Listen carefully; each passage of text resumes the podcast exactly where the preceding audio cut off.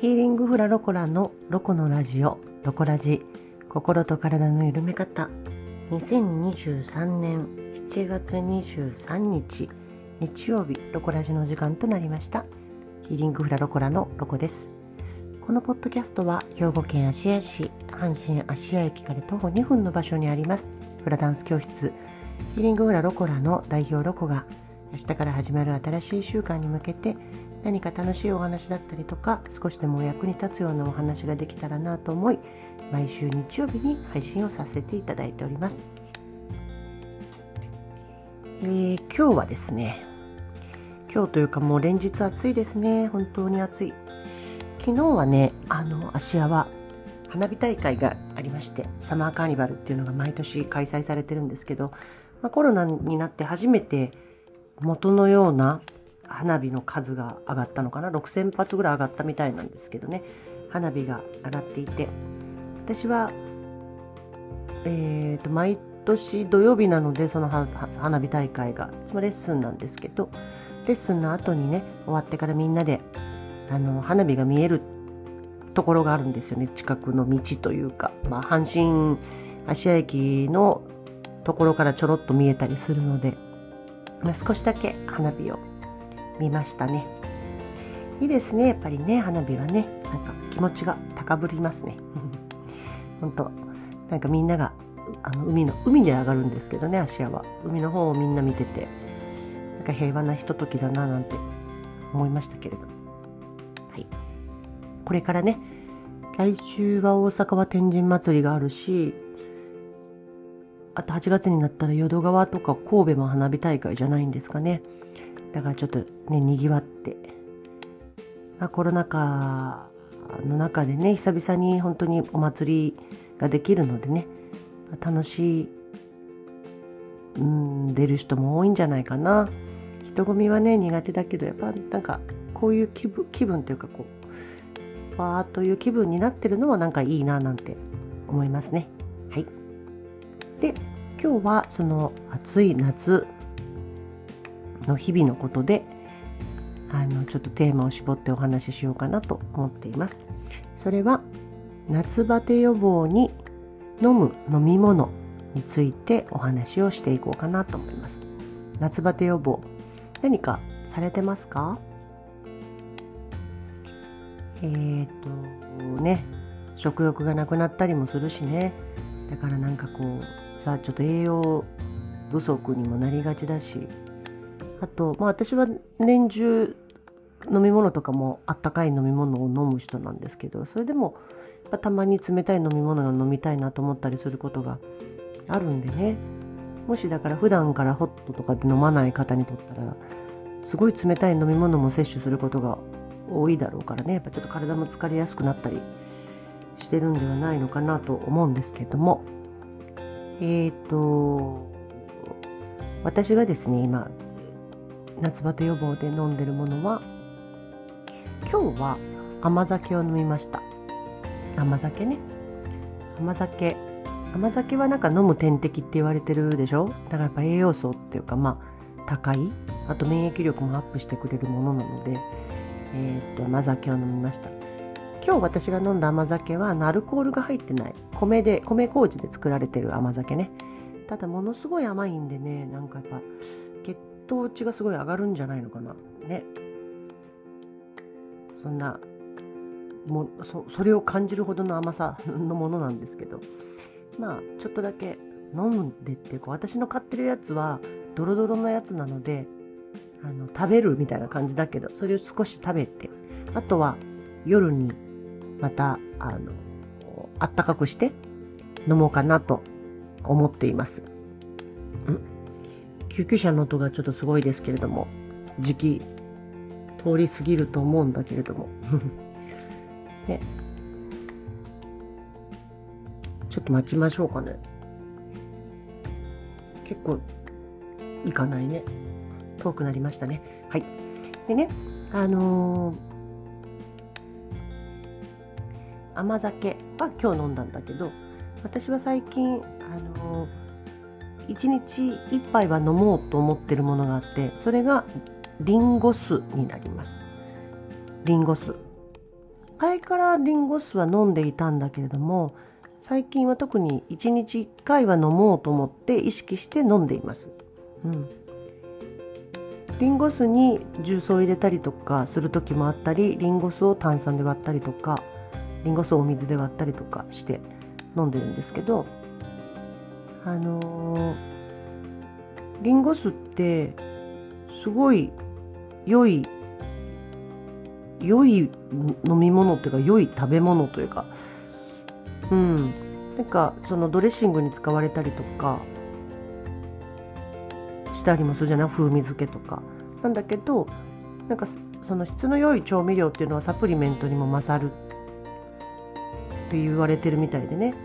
だからそれがやっぱりリンゴ酢はその中でもサプリメントに勝るとも劣らない健康食品の一つであるというふうに言われてるようですね。うん、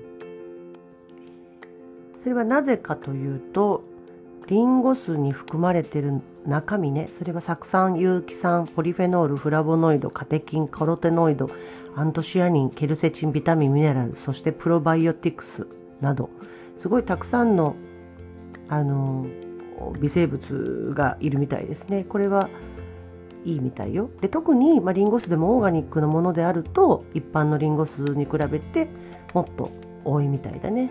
うん。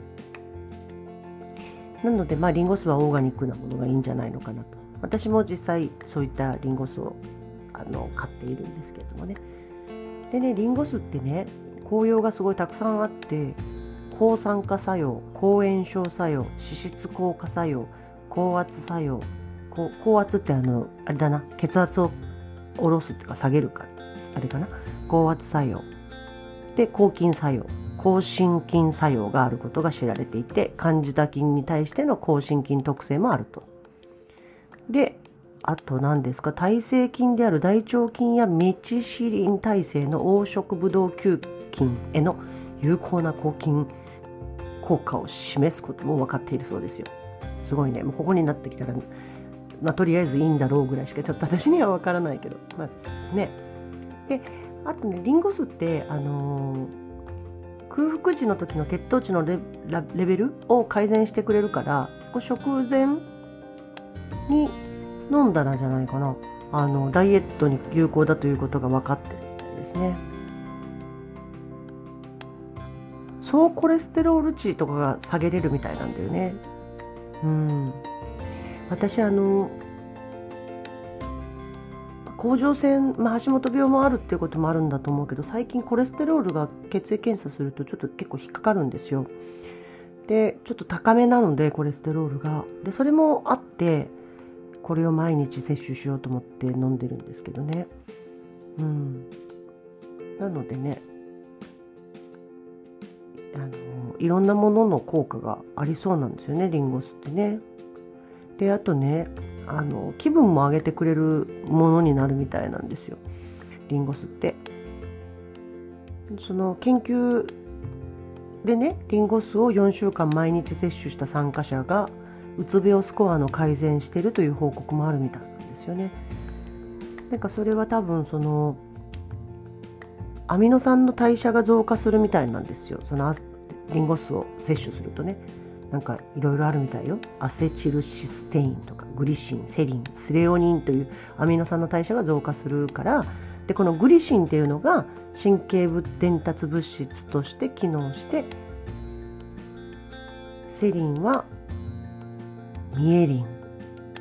セリンはミエリン。あだから神経細胞の保護や神経細胞の代謝をサポートの生成に関与しているアミノ酸なんだってだからその神経系統の伝達に良い影響を与えることでうつ病のスコアとかうつ病も改善良くなっていくという報告もあるみたいですね。そうまあだから毎日飲むっていうことがだから有効なんだろうなと思います。ただリンゴ酢ってその酢酸が入っているのでちゃんと薄めて飲まないとその胃にも負荷がかかるしあと歯のエナメル質にも影響するみたいなんでやっぱちゃんと薄めて飲むっていうことが大事みたいですね。うん、そう。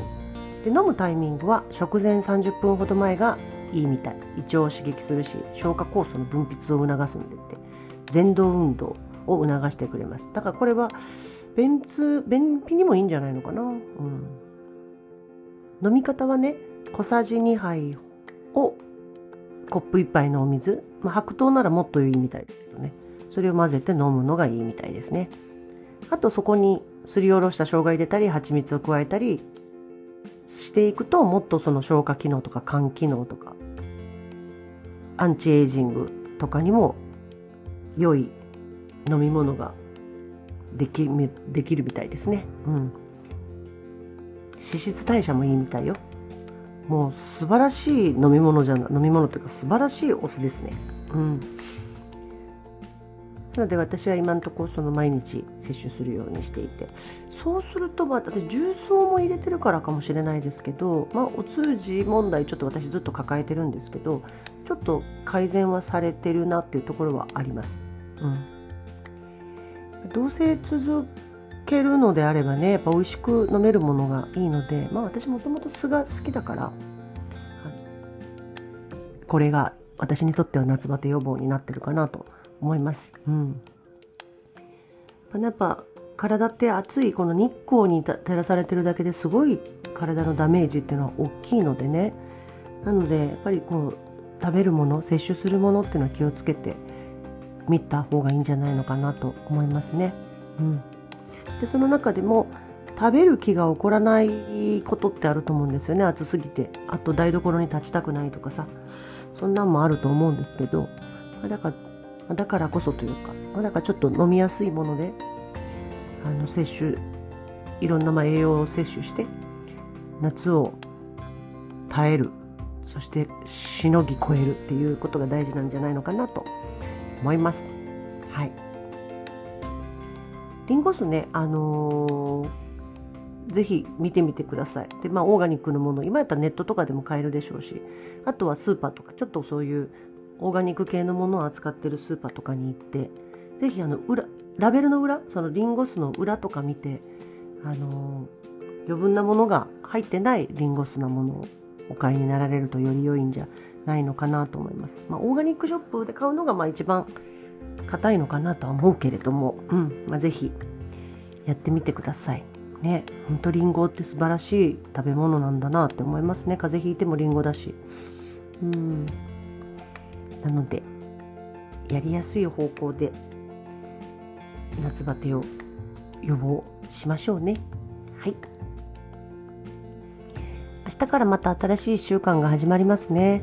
えっ、ー、と、子供たちは夏休みになってますんでね、あの、なんか元気なエネルギーが昼間も見ることができたりする、そんな季節になってきましたが、いつも通りしっかりと睡眠とって、で、ちゃんと、まあ、ご飯も食べれるだけ食べてね、まあ、ご飯も食べる量というよりは、やっぱりこう栄養価を考えてお食事なさるといいんじゃないのかなと思います。そして楽しいお話をしてガハハと笑って心身を健やかに保っていきましょうね。では今日も最後までお付き合いいただきありがとうございました。また来週お耳にかかれたら嬉しいです。ヒーリングフラロコラのロコでした。じゃあね